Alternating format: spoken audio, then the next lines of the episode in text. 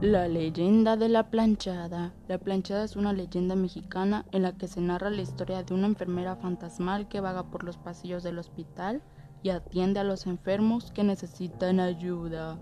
Se cuenta que un día una chica llamada Eulalia entró a formar parte del personal de enfermería en el hospital era una chica de buena presencia, muy limpia, con una actitud amable y educada que demostró gran profesionalismo y diligencia y se ganó rápidamente el aprecio de los médicos.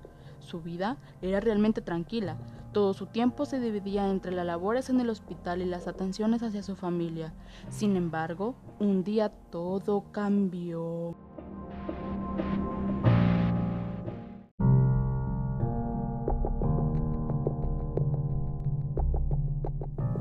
Llegó al hospital el doctor Joaquín y todas las enfermeras fueron a conocerlo. Pero Eulalia se quedó atendiendo a un paciente y un día la convocaron para que le ayudase con la extracción de una bala en la pierna de un paciente. Entonces Eulalia quedó prendada del doctor Joaquín, al punto de que sus manos temblaban ligeramente cuando le pasaba los instrumentos. Pasados algunos meses, ella consiguió su propósito. El doctor Joaquín aceptó ser su novio. Sin embargo, Joaquín no parecía amarla y se escuchaba que coqueteaba con otras chicas a espalda de ella.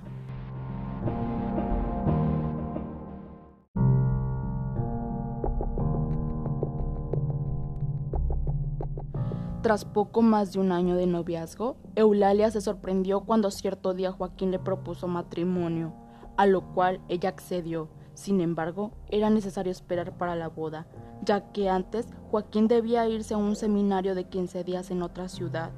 Antes de irse, él le pidió que le planchara un traje y luego se despidió entre abrazos y besos. Un día, un enfermero le declaró su amor y le pidió que le acompañara a una fiesta como su pareja de baile, pero ella se negó por su novio. Entonces el enfermero la miró y le dijo que no entendía cómo es que nadie le había contado que Joaquín se había ido a un viaje de luna de miel con su nueva esposa. Eulalia agachó la cabeza y se fue. A la mañana siguiente comprobó que todo era cierto.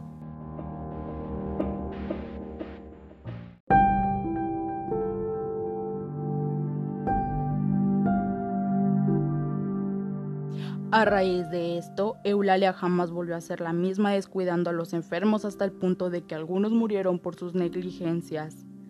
Pasaron los años y un día la enfermedad cayó sobre ella. Antes de morir, se arrepintió de haber sido tan mala enfermera, falleciendo sin poder perdonarse a sí misma. Tras su muerte, en el hospital comenzaron a surgir testimonios de gente atendida por una amable enfermera que no parecía pertenecer al personal del hospital, una chica joven con la ropa impecable, como la llevaba Eulalia en vida.